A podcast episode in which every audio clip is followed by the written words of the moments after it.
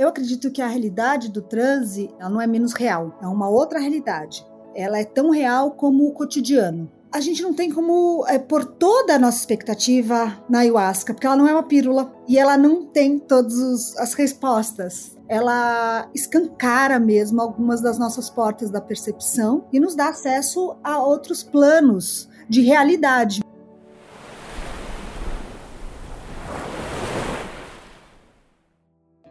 Essa é Carolina Abreu, antropóloga, cineasta, pós-doutora em antropologia e ayahuasqueira, ou seja, Carol faz uso da ayahuasca uma medicina tradicional da floresta, ingerida por meio de um chá que promove a expansão da consciência. É uma tradição ameríndia, ou seja, de povos ancestrais das Américas, permitida no Brasil para o uso em rituais religiosos. Eu sou Luciana Branco e você está ouvindo o podcast O que sei de mim. Aqui a ideia é conversar com pessoas que há muito tempo estão na trilha do autoconhecimento e já compartilham o que aprenderam com outras pessoas. É um espaço onde esses buscadores contam um pouco sobre as técnicas que usam e compartilham seus atuais desafios pessoais. No final do papo, os convidados sempre apresentam alguma ferramenta para nos ajudar a experimentar um pouco desse caminho. Eu acredito que só o indivíduo é capaz de promover na sua própria vida as transformações que deseja. Não tem pílula mágica.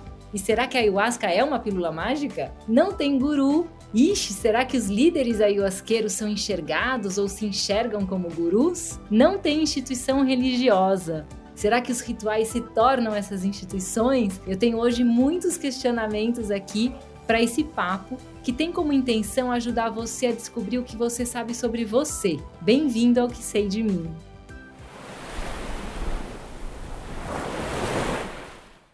Bem-vinda, Carol! Muito legal ter você aqui. Oi, Lu, fiquei muito feliz com o convite. Gosto muito do podcast, eu tenho aprendido um monte ouvindo e fico muito feliz de vir falar sobre a ayahuasca. Eu tomo ayahuasca há quase 13 anos, né? Eu já era antropóloga, já tinha doutorado em antropologia e sou da linha do, da antropologia da performance, que a gente chama. Quer dizer, eu estudo rituais, festas, teatro, todas as expressões dramáticas, né, expressões culturais, algumas populares, outras eruditas, mas sempre me interessei. E uma vez fui no ritual de curiosa. Lu, fui de curiosa para ver, já tinha lido um monte e levei uma surra da ayahuasca. A gente fala que levamos uma peia, né? no sentido que eu aprendi muita coisa. Levei um susto muito grande, foi um transe muito forte, mas foi de muitos aprendizados. Carol, antes de a gente começar e você nos explicar o que é a ayahuasca, eu quero contar um pouquinho sobre como que eu te conheci para quem nos ouve. Foi há uns bons seis ou sete anos, quando meu ex-marido, na época, começou a fazer uso da ayahuasca, numa busca que ele estava por ele mesmo, e eu acabei percebendo como aquele caminho poderia ser tão poderoso. Curiosa que eu sou, eu me interessei, mas eu me peguei anos evitando esse caminho por medo, por acreditar que eu era muito sensível para algo que me parecia ser tão potente até que um dia eu resolvi experimentar, pedi primeiro uma dose menor e depois eu falei, poxa, se eu estou aqui num ritual ao lado de 80 pessoas, por que, que eu não posso entrar nesse ritual por inteiro e experimentar tudo que todas essas pessoas estão experimentando? Só isso já diz mais sobre mim do que a própria ayahuasca, né? Já era um processo de autoconhecimento antes mesmo de tomar o chá. Eu participei de dois rituais mistos com homens e mulheres, e dois só femininos, que eram conduzidos pela Carol. Nos que eram mistos e grandes, eu, para mim, eu sempre achei muito barulho, eu sentia uma disputa de poder nos tambores, quem batucava mais alto e tudo mais. Nos femininos havia um espaço para uma sutileza maior, para um silêncio externo que me possibilitava escutar, me escutar mais internamente. Bom, em ambos os casos eu tive experiências muito bonitas e eu quero entender um pouco mais e, e fazer com quem nos ouve, nos ouve hoje possa também entender. Carol, o que é ayahuasca e o que ela tem a ver com um caminho de autoconhecimento? Para mim é um privilégio poder perguntar isso para uma antropóloga como você. Bom, a ayahuasca é, uma, é um chá, né?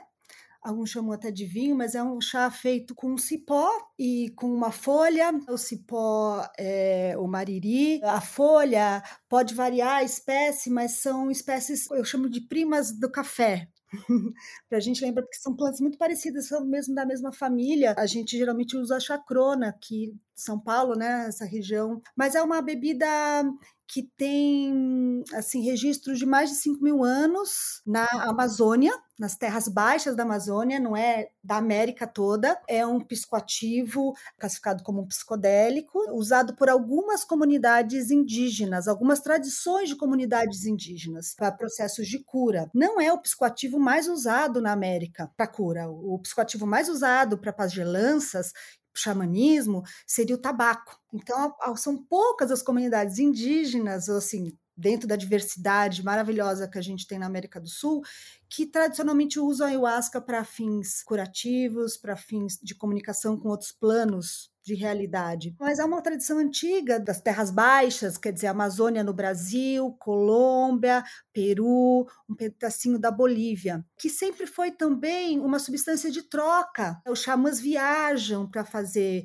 curas, e nessas viagens você tem alianças políticas, você tem trocas de objetos, trocas simbólicas, trocas de conhecimento. E a ayahuasca sempre foi um desses objetos, desses artefatos que carregam dádivas só pela comunicação, pela articulação de alianças que ela cria. Mas, de fato, lá pela década de 30, caboclos, né, assim, o mestre Ineu e depois na Rondônia, as pessoas sempre tiveram contato com a ayahuasca ali, né, no Acre, naquela região. O mestre Ineu funda, então, o Santo Daime, ou tem uma experiência forte na floresta com a ayahuasca e recebe uma mensagem sobre levar a ayahuasca para sua comunidade, né? Para além da floresta, para além da experiência de trocas com os indígenas. A gente tem o Brasil o único país com três religiões, o único país que tem religião ayahuasqueira, você no Peru, na Colômbia, você tem comunidades que usam, você tem xamanismo, expressões de grupos de xamanismo contemporâneos, tal. Muitos grupos aí urbanos desde a década de 70 são curiosos e fazem rituais, mas religiões mesmo a gente só tem o Santo Daime, o Deve e a Barquinha. É a partir das religiões que, a ayahuasca chega nos centros urbanos. Ah, então isso que eu ia te perguntar sobre o, acho que o Santo Daime é o mais conhecido de todos, né, das, das religiões. O Santo Daime seria a aproximação dessa tradição indígena com a Igreja Católica, é isso? Não, na verdade ela é, ela é muito mais rica. Eu acho mesmo que ela tem muito do catolicismo popular, mas ela também você tem expressões de afro-brasileirices, né? Porque não são africanas, já são invenções aqui no Brasil de uma memória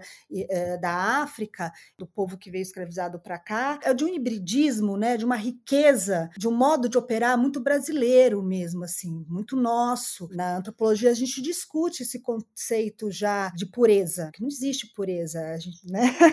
Nunca foi nada muito puro. Mas o, o Santo Daime, sim, se a gente olhar os hinos, o ritual, tem muito, quer dizer, tem Nossa Senhora da Conceição, que é uma força fundadora para eles, mas você tem também entidades da floresta que surge, você tem outras forças, a Barquinha, que é uma dissidência mais autorizada do Santo Daime, recebe caboclos, recebe pretos velhos, é, faz atendimentos, muito, não digo parecido a Combanda, mas é esse tipo de diálogo que vai se constituindo com comunidades, povos e tradições é, diferentes. E se a gente for pensar na cura, você falou na cura no início, né? Então, que os xamãs usavam esse chá em processos de cura. A gente está falando de curas físicas, emocionais, espirituais, em quais dimensões seriam essas curas? Eu acho que em todas as dimensões. Nós dividimos muito esse universo, esses nossos corpos.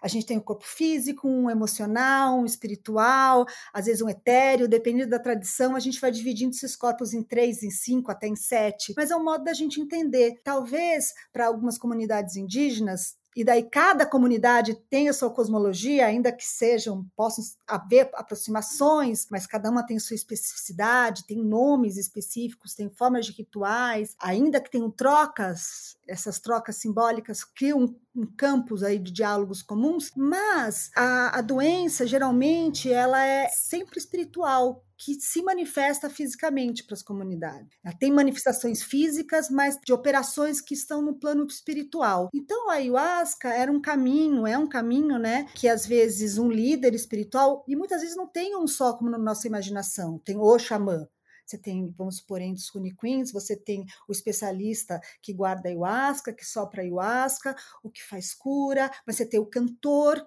que é um xamã fortíssimo, tem o trabalho das mulheres que por vezes não operam durante o rito da ayahuasca, mas estão operando xamanismo e comunicações e curas no seu trabalho de tear, no seu trabalho de desenho. É a nossa imaginação ocidental que acha que tem um sacerdote que faz tudo. Quando a gente vai ver o ritual uh, indígena, você vê que tem muitos papéis, tem muitas pessoas trabalhando e todos são muito importantes todos são importantes para compor aí um processo de cura que é coletivo, mais do que o efeito psicoativo da ayahuasca, é a situação social, é o ritual, é a comunicação, é a egrega, a operação de uma cosmologia que repercute como um processo de cura. Isso a gente tem estudado há muito tempo na antropologia, na psiquiatria. Qual é o efeito de um psicoativo? Tem um determinante, variantes que é da farmacologia do produto, da farmacologia da substância, quer dizer, como ela é feita, você pode, vamos supor, consumir a cannabis, você pode fumar, você pode comer, os efeitos são diferentes, a quantidade,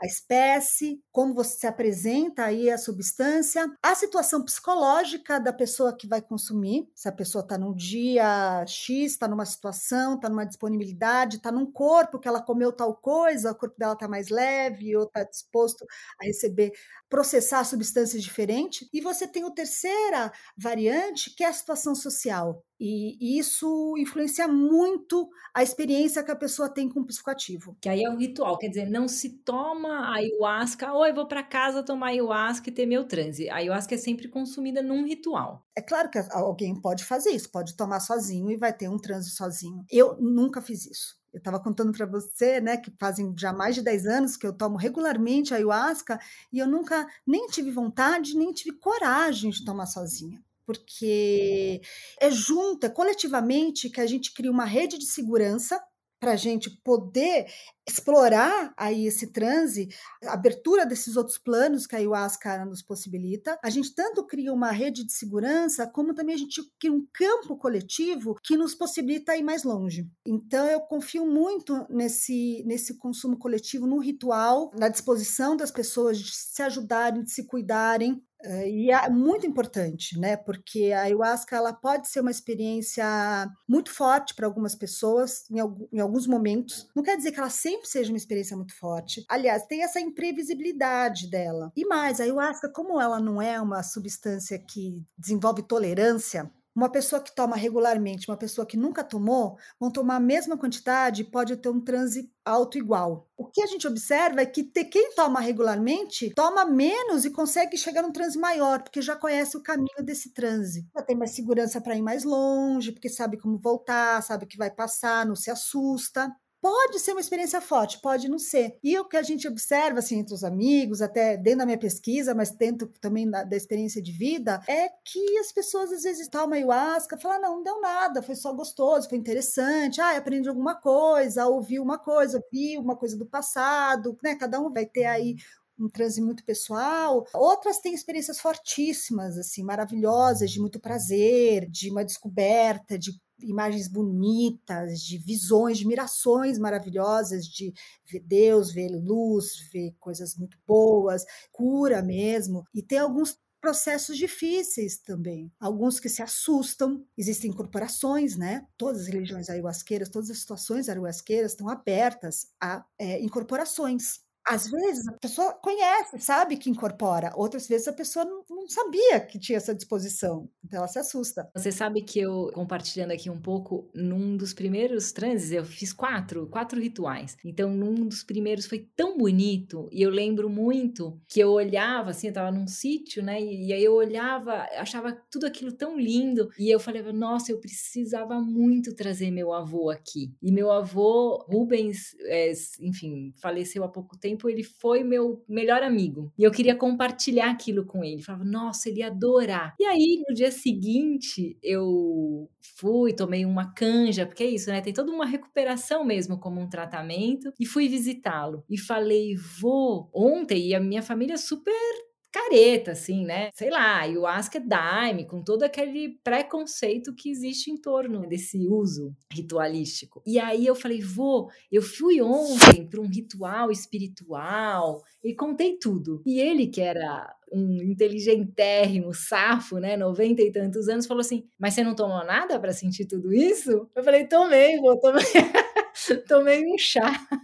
ah, então tá bom. Carol, dentro disso que você está falando, das consequências desse uso, eu acredito que assim como os sonhos, os rituais eles podem trazer o que a gente tem dentro da gente, que a gente deseja ou que a gente teme. O sonho, o Siddhartha falou muito isso aqui no, no primeiro episódio. Freud falava isso, né? Ele, ele ou vai te contar o que você tem medo ou o que você deseja. E às vezes é a mesma coisa, né? Você deseja o que você tem medo. É sobre esse encontro também que se tratam os rituais. Nos rituais a gente encontra o que a gente deseja ou o que a gente teme. Sim, provavelmente a gente vai encontrar o que a gente deseja, o que a gente teme, mas o mais maravilhoso da ayahuasca é que a gente encontra outras coisas que a gente não podia nem prever. A ayahuasca ela nos oferece essa surpresa. Tantas vezes eu fui para o rito da ayahuasca desejando uma coisa, ela me dá outra de presente. E essa é a maior dádiva dela, eu acho, sabe? A gente não tem controle. Eu acredito que a gente navega por um campo muito parecido do transe do sonho. Há muitas pesquisas nessa linha para tentar aproximar, entender a peculiaridade do transe em relação ao sonho. Estamos sim navegando no nosso inconsciente, como o Siddhartha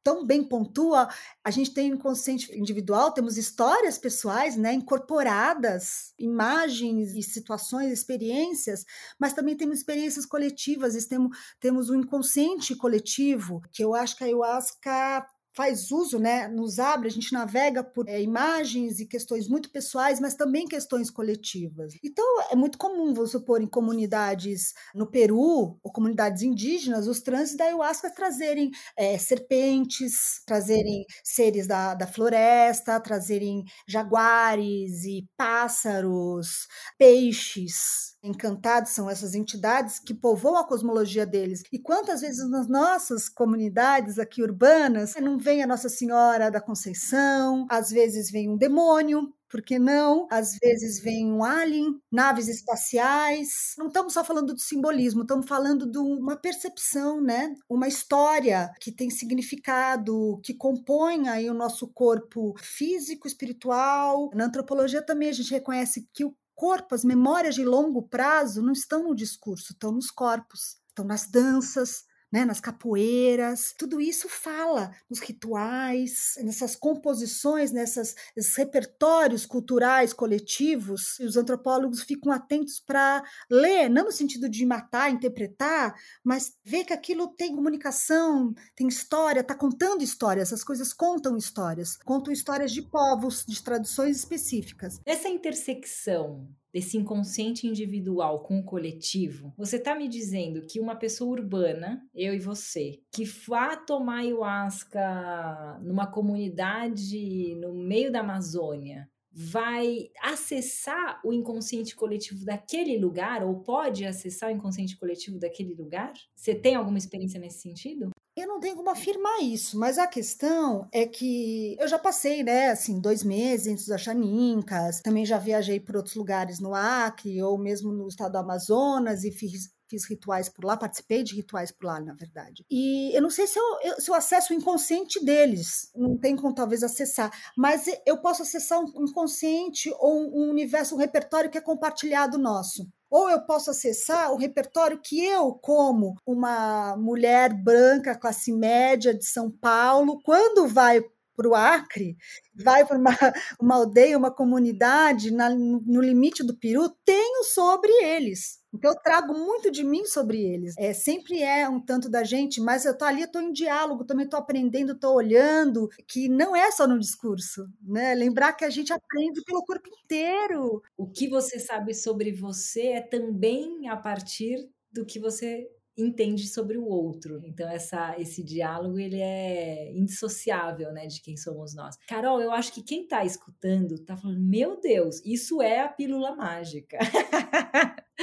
então me diz, sabe o que eu queria? Que você contasse como que a ayahuasca atua no sistema nervoso central. Ela é a pílula mágica? Ela não é uma pílula mágica, mesmo porque ela não é uma, uma pílula. Ela é uma. Se a gente fosse falar em plantas de poder, é o único que não é uma planta, é uma bebida. Todos os psicodélicos são os psicoativos naturais. Então, assim, o peiote, a jurema, os cogumelos, eles podem ser chamados de plantas de poder. A ayahuasca não. A ayahuasca é uma bebida. Ela é feita, ela necessariamente é feita com cipó e com a folha da, da chacrona. Por quê? O psicoativo dela é o DMT, que está na folha da chacrona. Só que a gente tem o DMT no nosso corpo. Tanto a gente tem uma, uma quantidade de DMT, como a gente consome em alimentos o DMT. A banana tem DMT. Porém, o DMT, quando chega no sistema digestivo, ela é a molécula é quebrada por uma, uma enzima do sistema digestivo. Então, no fígado baço, tal, essa enzima quebra o DMT. A mágica da ayahuasca, né, o poder da ayahuasca é que no cipó, no mariri,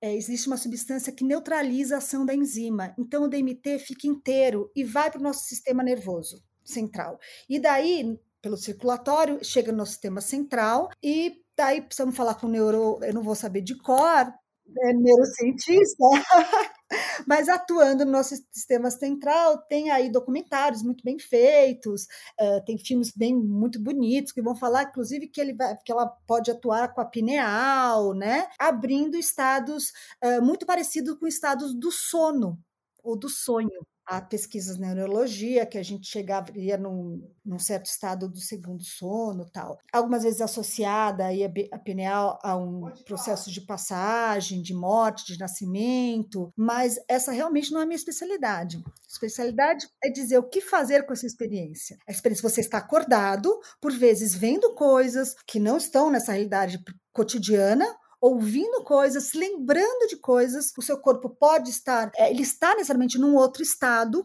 como lidar com esse corpo que por vezes a gente vai falar faz limpeza, por vezes tem vontade de vomitar, tem vontade eh, de ir ao banheiro, defecar, as pessoas choram, as pessoas entram em estado de choro. Não necessariamente é um estado ruim, é um estado bonito, eh, de reconhecimento, de tristeza profunda ou de alegria. Então é um, é um lugar catártico, é um lugar de um outro corpo, de um outro lugar, é o lugar do transe, é o lugar coletivo do transe, as pessoas, algumas incorporação, né? Porque a ideia da possessão é associada associada.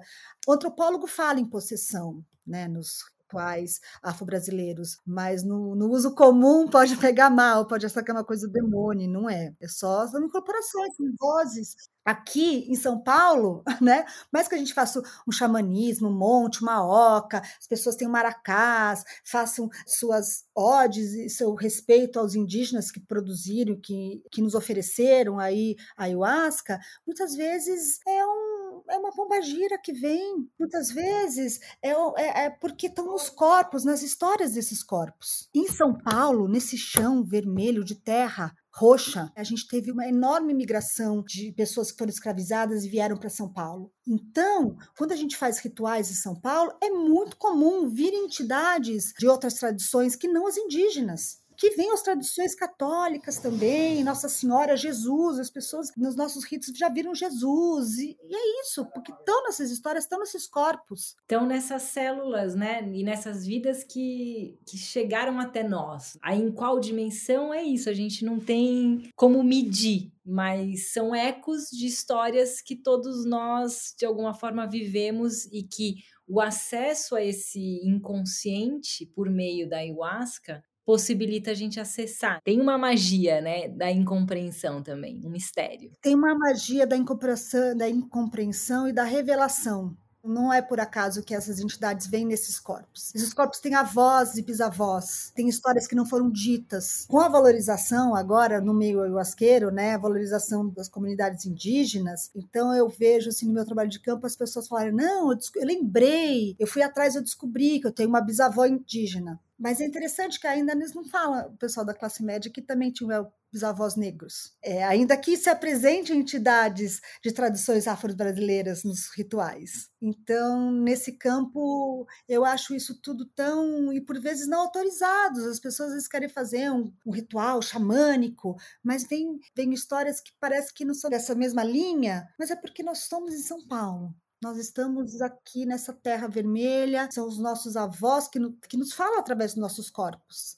São histórias que não estão no discurso, mas estão nos gestos, no modo de pegar, que estão incorporados. E esse também é um campo do inconsciente. O inconsciente não é só a mente. Então ela vem e vem para ensinar e para liberar, para curar. Uma das histórias mais bonitas que eu já vivenciei foi num, rito de mulheres, uma das moças começa a chorar muito. E tudo bem, faz parte do rito, a gente continua, tem gente que dança, tem gente que só se concentra, há choros de felicidade, há choros de tristeza. E o mais bonito é que nos rituais só de mulheres, a gente fica muita vontade para chorar. Homem fica perturbado quando mulher chora, mas mulher sabe que não tem problema. Então a gente já fez ritos que a gente chorava muito. E no final do ritual, também como a gente tem tradição, a gente abre uma roda de conversa para quem quiser contar, quem quiser compartilhar o que aprendeu, para a gente também ir aterrando, ter certeza que está todo mundo no mesmo plano, para depois voltar para o cotidiano, né? Antes de fechar o ritual.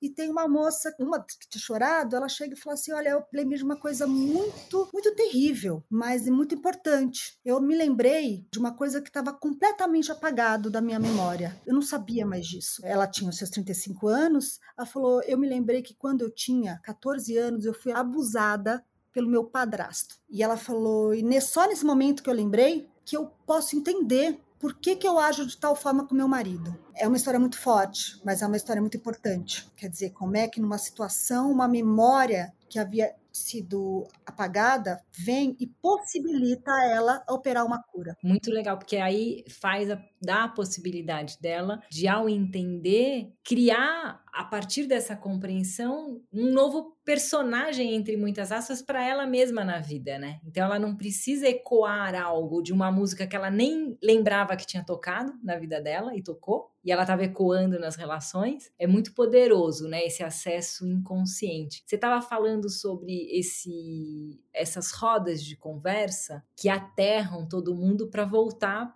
para a vida, entre aspas, real, que a gente chama de real. Eu me lembro que no último ritual que eu participei, eu escutava entre os ayahuasqueiros, as pessoas falam muito sobre a planta me falou, a planta me falou. Eu gosto de pensar que foi a minha consciência que estava me falando, esse acesso à minha própria consciência. E era muito impressionante porque eu tinha muitos insights e eu escutava os insights por várias vezes e depois uma pergunta: mas você vai fazer isso, né? Mas você vai praticar, né? Mas você vai fazer? Mas você vai fazer? Você vai colocar em prática? E aquilo por muitas vezes. E aí eu entendi, e foi ali que eu resolvi que eu daria um tempo, e isso faz muitos anos, faz o quê? Uns 5, 6 anos, se bobear?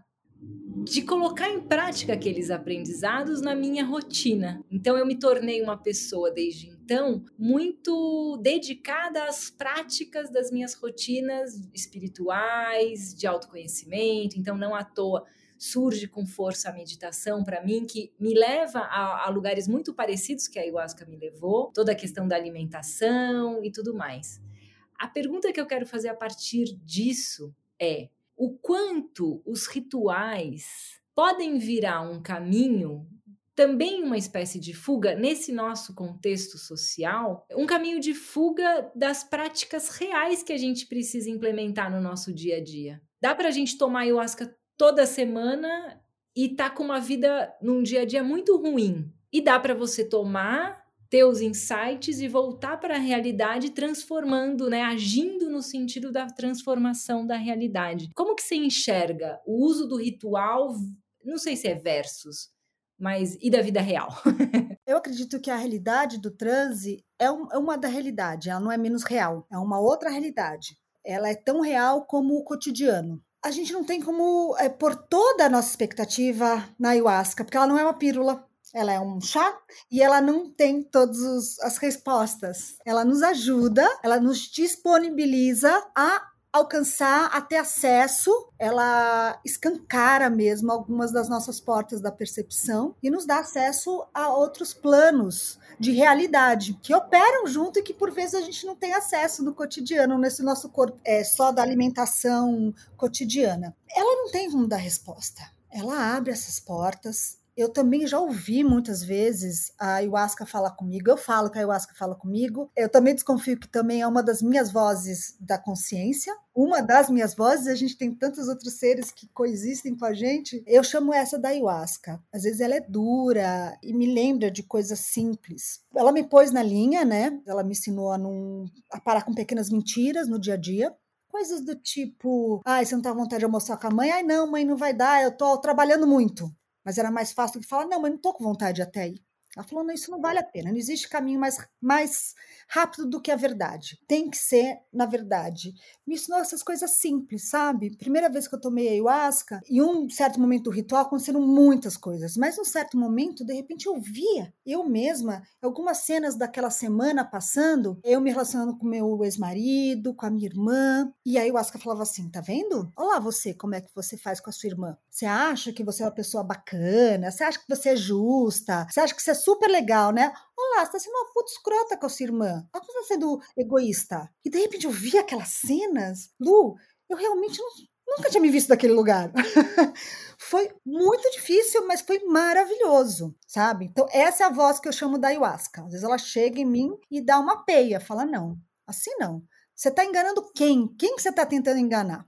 Mas ela não tem como resolver tudo. Todo mundo corre o risco de ficar encantado com esse mundo do seu próprio inconsciente, desse inconsciente coletivo, ficar encantado com o contato com outras forças que talvez não sejam só inconscientes, talvez sejam mesmo de outros planos de realidade. Eu passei a acreditar nisso. A minha surra da ayahuasca foi que eu era, já era cientista, já era antropóloga.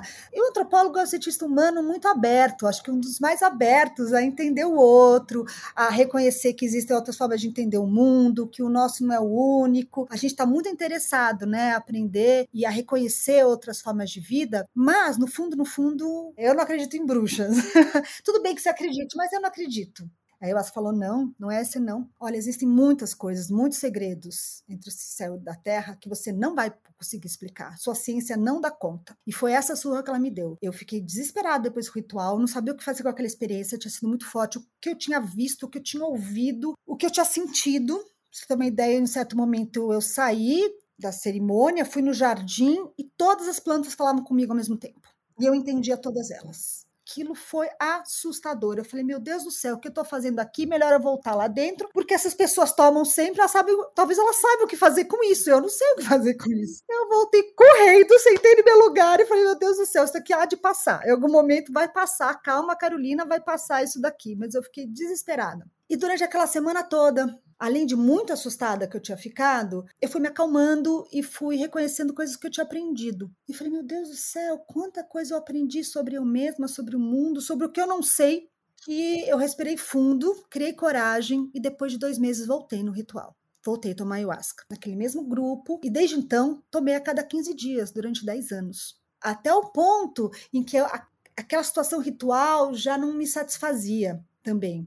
Então você tem nos meios terapêuticos todos, você tem líderes que vão falar que eles é que têm o poder. E na verdade quem tem o poder é a ayahuasca. Eles têm é que ser guardiões de uma situação de segurança para as pessoas terem uma experiência que pode ser forte, mas eles também têm que ser guardião do que as pessoas vão fazer com aquela experiência depois, porque é muito importante não só o momento ritualístico em que o transe pode estar forte, mas o que a pessoa vai fazer com aquela experiência depois. É uma experiência muito forte, é preciso integrar a experiência na vida dessa pessoa. Ela tem que significar essa experiência. Então, pessoalmente, para mim foi muito bom na época que eu tomava ayahuasca no começo, eu fazia análise. Então era um jogo. Eu fazia análise, eu ia para análise, eu estranhava o transe que eu tinha e por vezes no transe eu estranhava a sessão de análise que eu tinha tido. Gente, é uma dupla maravilhosa, eu recomendo. Você sabe que quando eu fiz a primeira vez, eu cheguei em casa dois, três dias depois e consegui escrever descrever todo o ritual, tudo que eu senti, tudo que passou, porque era para mim era como se estivesse sendo feito um scandisque assim, né? Aconteceu isso por causa disso, por causa disso, toda a narrativa da minha vida. E aí eu cheguei na terapia que eu fazia na época e li para minha terapeuta que tinha falado: "Não, Luciana, isso não é para você, não toma". Ela tinha medo. Eu tinha, né? E ela tava lá me projetando meu medo em mim mesma. E aí eu falei: "Então, deixa eu te contar, eu tomei". Ah, é? E aí, o que, que você falou? Eu falei: "Eu vou ler para você". E daí eu li as três, quatro páginas. E aí ela falou: "Uau, tem alguma novidade aí? Porque realmente foi um Scandisc de muito do que eu já sabia, mas de um jeito muito mais iluminado, né? Muito mais organizado. E aí eu falei, é, eu já sabia. Ela falou, não, mas realmente é muito interessante. Tem uma amiga que pesquisa isso na psiquiatria, tarará. Porque há um medo ainda, né? Há um acho que é tão poderosa a ferramenta que ela precisa ser tratada, na verdade, com esse respeito do poder. Quando você está me falando, me vem muito isso. A gente sai do transe com sentimentos que acho que precisam ser muito fortes, que é um é da humildade, tem muito mais coisas que a gente não sabe do que o que a gente sabe. E o segundo é da autorresponsabilidade. O que, que eu vou fazer com tudo isso que agora eu sei e que não dá para saber, né? Depois que eu vi, não dá para desver. Então, acho que é uma planta que convida para esses dois lugares, né? E daí o grupo que você vai tomar é muito importante, no sentido de mostrar que a responsabilidade é sua, mostrar que o caminho é seu, te dar suporte para o que você precisar, toma aqui, vamos conversar. Às vezes é compartilhando, às vezes até a experiência pessoal que você vai mostrando para o outro caminho e não se empoderar disso. Ah, não, a resposta tá aqui, tá ali, tá num dogma. Eu fico muito triste em ver várias situações ritualísticas em que o líder diz: não, o poder é meu, eu tenho uma conexão com tal entidade, com tal linha, portanto, se você vier, eu que opero a cura. Na verdade, quem faz a cura, quem possibilita qualquer tipo de cura é a própria ayahuasca. E alguns líderes, alguns grupos, alguns, algumas cosmologias capturam isso para falar que é deles o poder, e não é. O que eles poderiam, poderiam oferecer é uma situação de segurança para pessoas desenvolver. Mesmo assim, bom, para mim, o que a melhor situação de segurança, a reflexão crítica. Em nenhum momento eu tomei ayahuasca e achei que realmente tudo era verdade. Eu sempre desconfio do transe. Eu sempre desconfio depois, sabe? Algumas eu não tenho como. Eu falo, tá bom, só desconfiando que eu falo, meu Deus, eu não tenho como explicar isso. Eu já vi coisas que eu não tenho como explicar, Lu. É coisa de outro mundo, é é, são conexões com outros planos de existência, com outras entidades mesmo, assim, porque mesmo a minha racionalidade, os, os instrumentos que eu tenho na mão não explicam, mas é bom duvidar. É bom duvidar. Será que não sou eu? Será que não é meu medo? Será que não é o desejo do outro? No ritual, nossas pulsões ficam muito abertas. Circulam pulsões de várias naturezas: pulsões de morte, pulsões de vida, é, desejos, projeções, medos.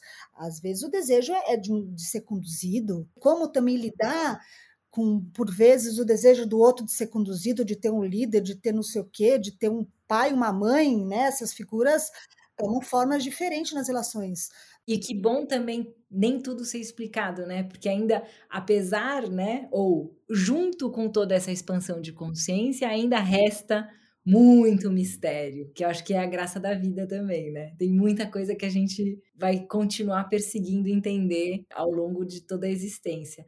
É, sabe uma coisa que eu queria? Eu estava vendo um trecho de um documentário que você estava produzindo, dirigindo, né? Depois, se quiser contar um pouco. E aí, falando um pouco dos rituais. Eu aqui tendo coragem de falar isso para uma antropóloga, mas entendo os rituais como algo que naturalmente seguem alguns protocolos pré-estabelecidos. E eu escutei você falar no documentário que você tem gostado de conduzir rituais como o que eu adoro, uma folha de papel em branco, assim, deixando que as manifestações sejam espontâneas, então não pensando na música, não pensando no que vai acontecer e deixando isso acontecer de um jeito mais. uma manifestação mais espontânea. A gente pode dizer que você é hoje uma liderança feminina no universo da ayahuasca no Brasil. Eu posso dizer que você vem inovando nessa tradição? Sim, eu acho que eu nunca vi um grupo, não sou só eu, né?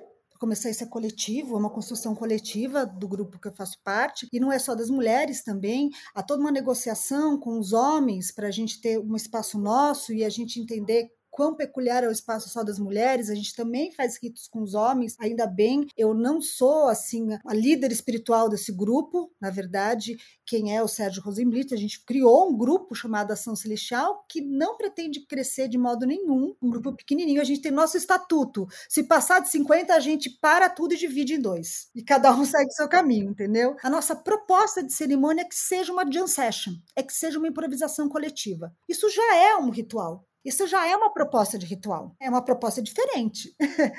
Mas começamos fazendo todos juntos e acabamos criando um espaço feminino. Hoje em dia, não só eu, tem outras mulheres, outras duas mulheres que conduzem ritos femininos, porque estamos todas juntas inventando isso a minha pesquisa chama Invenção do Ritual, é um estudo de caso desse grupo, do nosso grupo. Claro, diálogo com os outros amigos, com outros grupos que a gente visita, tal, mas a invenção do ritual, a gente inventa o ritual, as traduções são inventadas, Lu. Elas não existiram desde sempre. Coisa mais linda é que o ser humano vai inventando as coisas. Então a gente está inventando ritual. Eu brinco que a gente está inventando a seita anarquista, porque a seita a gente não quer ser seita, claro que não, mas é porque a regra é que lá não existe regra, Assim, não existe ninguém que vai ditar regras, as coisas são conversadas, as coisas acontecem por consenso. Isso também não foi dado, foi uma conquista de muito diálogo para ir relativizando vontades que surgem aqui de aparecer mais, de dar ordem, de limitar. A gente vai o tempo todo é um trabalho político, um trabalho espiritual, porque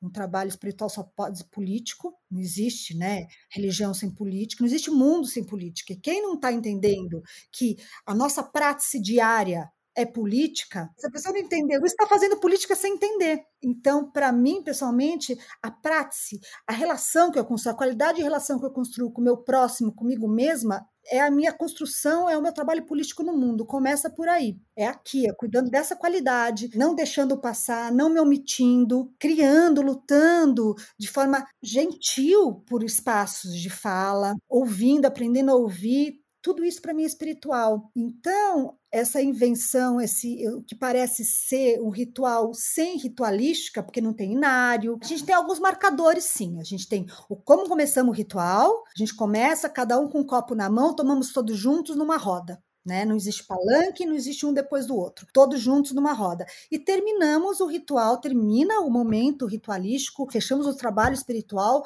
com uma roda, todo mundo dando as mãos, desfazemos todos os símbolos que foram colocados no meio, a gente tem uma fogueira no meio, nosso único símbolo é uma fogueira no meio que é o lugar da transformação, e para as pessoas terem o foco. A gente põe ali energia, tem o foco ali em volta dessa fogueira e acabamos o ritual de mão dadas em volta dessa fogueira, uma única roda. E aí cada um que lide com tudo aquilo que aprendeu, apreendeu, percebeu na, no retorno a, a, eu concordo com você, a, a, essa realidade, né? Que ela não é menor e nem maior a realidade do transe, que acho que foi um ponto muito interessante que você trouxe.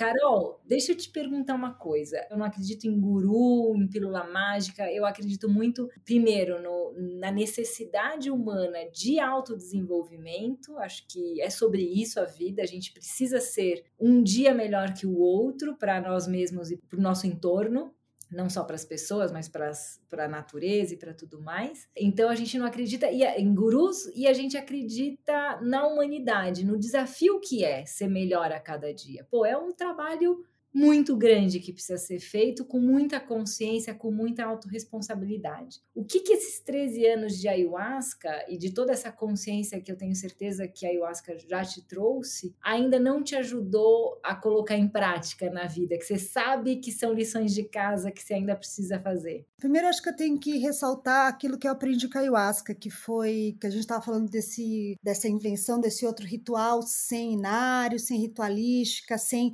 funções diferentes, né? Vou explicar um pouco como é que a gente funciona. Então a gente faz uma fogueira, faz a roda, tomamos todo mundo, cada um decide o quanto vai tomar de ayahuasca, porque é um exercício de autonomia. Você decide quanto você vai tomar. A gente sugere uma dose média, mas qualquer um vai decidir tomar menos, mais. Depois a gente tem muito cuidado com quem chega na nossa roda, porque não é para qualquer um. A ayahuasca não é um trabalho aberto para qualquer pessoa, é um trabalho muito difícil, é um trabalho espiritual que pode ser muito difícil. Algumas pessoas vão, tomam, nunca mais voltam. Outras fazem disso um lugar mesmo de trabalho espiritual, de prática, como se tornou minha vida. Assim, é um lugar meu que eu, de fato, eu exercito, eu pratico, eu rezo. Eu voltei a rezar com a ayahuasca sabe, Lu? Eu tinha deixado de rezar há muitos anos e vendo que tem realidades e forças maiores do que eu, voltei a rezar. E o meu trabalho, a ayahuasca me ensinou, me fortaleceu, me empoderou a, de fato, criar esses espaços com, com os meus valores com as coisas que eu acredito, que é a liberdade, a responsabilidade, a autonomia. Então, se hoje em dia a gente faz um rito em que cada um decide o quanto vai tomar de ayahuasca, que a gente toma com cuidado, a gente orienta quem vai chegar, confere se ela não toma nenhum remédio psiquiátrico que pode dar interação com a ayahuasca. Importante a gente falar, a ayahuasca não é para qualquer um, não só porque pode ser um trabalho difícil,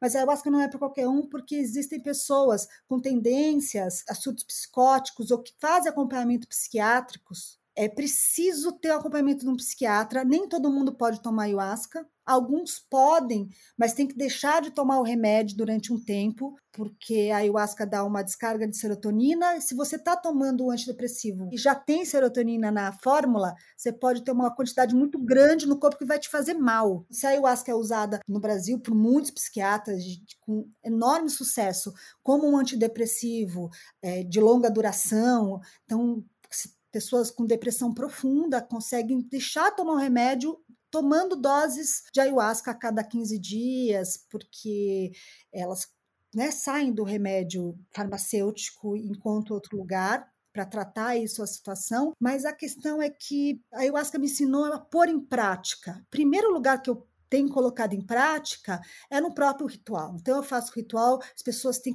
as pessoas têm um exercício de autonomia no ritual a gente fala, ó, vamos fazer uma jam session, mas é o seguinte, você tem que ter responsabilidade. A gente só não fala, porque a linguagem aí é um outro tipo de linguagem, uma linguagem dramatúrgica, a linguagem do ritual, né? A gente não pede para ninguém trazer a palavra, porque a palavra é muito impositiva assim, a pessoa tem direito a rezar, tem direito de fazer as suas oferendas, as suas práticas, mas não em voz alta, porque senão você vai atravessar o trânsito do outro, você vai impor a sua palavra, a sua tradição para o outro. É esse exercício, né, entre a sua liberdade, o respeito pela liberdade do outro e a construção coletiva. Tudo que você fizer durante o rito, além de ser sagrado, no sentido, vamos prestar atenção no modo que a gente está agindo e como a gente vai atravessar o outro, a gente está compondo. Então, precisa de muita escuta para poder compor junto, para ficar bonito. E a gente cada vez vai ficando mais bem sucedido nessa prática de compor junto, na, com o fazer. Bom, os ritos são assim, porque são exercícios de autonomia.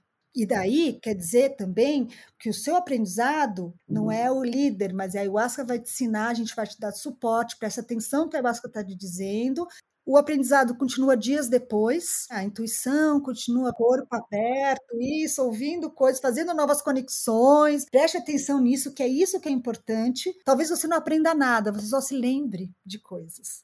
Você já, a gente fala, você já sabe, você precisa confiar nas coisas que você sabe, entender. Eu agradeço muito a ayahuasca, porque essa prática, as pessoas que eu encontrei no meu caminho, para pôr em prática essas coisas que eu acredito, esse é o lado bem sucedido, né, que eu tenho feito, e até agora estou juntando antropologia, porque não é que eu fui estudar ayahuasca, eu fui de curiosa, estudo ainda teatro militante, mas eu fui de curiosa, porque eu também lia sobre isso, e eu demorei muito em trazer a ayahuasca para o centro da minha pesquisa, que eu queria deixar como um lugar de conhecimento pessoal, que é muito caro para mim é muito maravilhoso. É o lugar que eu rezo, que eu aprendo, que eu ponho em prática, que eu aprendi a não ter medo de ser feliz, a ser ousada mesmo nos meus desejos, na minha utopia. Então, isso aprendi com a ayahuasca, aprendi nos meus transes, com as pessoas que me suportaram né, nisso também. A gente não faz sozinho as coisas. Mas como fazer disso um projeto maior, meu desafio. Então, eu estou falando de uma micropolítica, essa política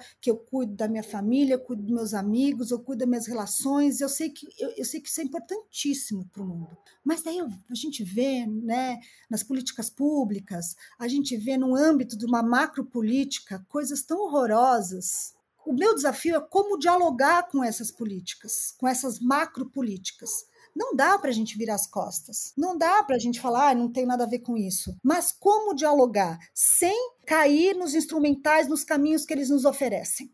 Né? Quem, como não usar instrumentos que a gente condena para fazer a macropolítica? Como criar uma outra realidade? Como deixar que esse projeto possa ser ouvido por mais pessoas, possa ser sugerido sem impor ele também. Como multiplicar tudo isso, como fortalecer uma rede maior, sem necessariamente ser impositivo, entender que outras coisas vão acontecer, respeitar a diversidade, são uns paradoxos que é umas contradições, são contradições que acho que não são minhas não, são angústias de nosso tempo. Como levar esse poder e esse respeito por uma vida que ela é tão diversa e tão ampla. Acho que é, talvez seja sobre isso, assim, o seu grande questionamento. É, não é muito próprio, eu acho que é uma angústia de muitas pessoas. Sim, o Siddhartha trouxe isso aqui também, sobre os sonhos não realizados, né? Que tem a ver com isso, com esse lugar menos eu e mais nós, como que a gente faz para todo mundo? Talvez o exemplo mais pontual seja a ayahuasca é muito bom para mim. Eu já vi fazer muito bem para muitas pessoas que souberam manter o senso crítico, mas tem pessoas que alucinam dentro da ayahuasca, não só durante o rito, mas passa e a pessoa fica super empoderada, acha que ela que faz do mundo, acha que ela tem que fazer. E às vezes eu acho que empodera o lugar autoritário dentro da pessoa, autoriza o lugar autoritário. Então, olha como é, é difícil lidar. Então, também tem pessoas que pegam, vamos supor, no nosso próprio grupo, tal como a gente foi dissidente de um grupo, tem gente que é dissidente do nosso grupo também, que acha que o rito tem que ter inário, tem que ter liderança mais forte, tem que ter outras coisas, sabe? São as mil formas de existir nesse mundo. Como é que eu vou falar para todo mundo? Você vem tomar ayahuasca, mas faz análise também? Obrigada. a ayahuasca não é a pílula mágica, né? Acho que só para reforçar. Carol, bom, dá para ficar umas 15 horas conversando. Eu te agradeço o teu tempo. Queria que. O que, que você sugeriria aqui para a gente finalizar? Aos interessados, eu sei que a ayahuasca hoje é um campo de bastante interesse para quem está nessa jornada de autoconhecimento, muita curiosidade. Assim como a meditação, né? Tem também quase como o nosso sistema é capaz de formar quase que fetiches em torno das histórias. Então, ah, eu tomo, eu tomo ayahuasca, eu medito, eu faço isso, eu faço aquilo, como se isso também representasse quem a gente é no mundo. Acho que é um caminho para quem a gente é no mundo, mas ele não é um caminho por si só, né? O que faz da gente ser o que a gente é são as nossas práticas na vida real e no nosso entorno, como você vinha falando. Quem quiser experimentar esse chá como essa porta tão bonita para os mais diversas dimensões da vida, o que, que você recomendaria? Bom, eu recomendaria ficar escolher bem o grupo com que vai tomar, um grupo maior, com mais tempo, com mais tradição, é, nos dá maior segurança, eu acho. Lembrar de não entregar para ninguém autoridade sobre si mesmo. É sua responsabilidade, é o seu corpo. A ayahuasca, ela pode ser um transe forte, mas eu nunca esqueci nada do que aconteceu comigo durante. Ela nunca me tirou a consciência. Nunca me tirou a consciência. Ela não vai tirar a sua consciência. O que define um xamã, que define uma pessoa que faz viagem por outros planos, não é que ele tem acesso a outro plano, mas que ele sabe voltar. Saiba que fazer uma viagem como um xamã, tomar ayahuasca muitas vezes é associada à, à experiência do xamã, é saber ir, mas saber voltar. Então lembra que você vai ter que voltar sozinho. Claro que você vai tomar, você vai se abrir, mas é você que cuida de você nesse sentido. E se você tiver amigos, pessoas que você confia por perto, melhor, porque é, qualquer uso de psicoativo a gente orienta que tenha um grupo com experiência para saber o que fazer numa situação imprevista. Na verdade, né, para quem está junto, vá num lugar que você compartilhe da mesma cosmologia, da mesma tradição, ou que você tenha, né, que você tenha algum respeito religioso pelo grupo. É importante isso confiar, se preparar, o corpo, assim, a ayahuasca requer um pouquinho do fígado, né? Ela é processada no fígado. Então, o que a gente orienta é a pessoa não beber, não comer coisas gordurosas antes do ritual, mesmo depois. Saber que se existe um momento ritualístico, depois o teu corpo fica ainda muito disponível, muito aberto. No dia depois de tomar ayahuasca, guarda para você ver coisas bonitas, tá com as pessoas que você gosta, se cuidar. Não vai se expor a lugar de muita gente, ver coisas violentas, porque a gente fica muito sensível. Então, às vezes, uma palavra, um palavrão nos rasga. Tal como a gente fica aberto para ver a beleza do mundo, a gente também fica aberto para se chocar com as agressões das pessoas e do mundo das ideias. Olha, ninguém nunca se arrependeu de tomar ayahuasca. Você pode se assustar o que você vai ver. Pode não acontecer nada também. Também muita gente toma e fala: não abriu o trânsito, não abriu o trânsito. Tudo bem, mas também abre o coração. Mal não faz, não causa dependência. Tendo cuidado antes de ir, vendo que o grupo já toma cuidado com você para você ir, te orienta minimamente, e depois guarda um, um dia depois para você descansar, processar, escrever é super bom, né? Refletir sobre a experiência da ayahuasca é importante, daí você se, se apodera mesmo das coisas, você volta a lembrar, aquilo se consolida num processo de reflexivo dessa experiência. Acho que são boas linhas de recomendação. Sim, são ótimas. Muito bonito. Carol, muito obrigada. Muitos conhecimentos novos para mim. Te agradeço de verdade por, por, todo esse compartilhamento. O que eu sigo aqui, né, pensando no que eu sei de mim hoje, é que eu vou seguir interessada nessas, nesses vários caminhos de expansão de consciência, para que eu possa, assim, acho que praticar no meu dia a dia esses saberes com mais amor, né, com mais coerência com o que a gente pensa e como a gente age nesse mundo para a gente ir subindo esses degraus aí na nossa existência. Muito obrigada. Obrigada, Lu. Adorei vir falar. Acho que foi tanto confuso, mas porque às vezes é difícil saber por onde começar. É, muita coisa acontece.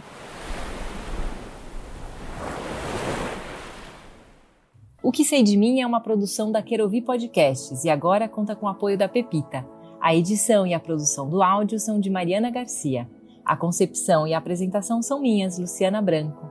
Conta para mim o que você achou desse episódio lá no Instagram, o que sei de mim e conta também o que você sabe sobre você. Até o nosso próximo papo.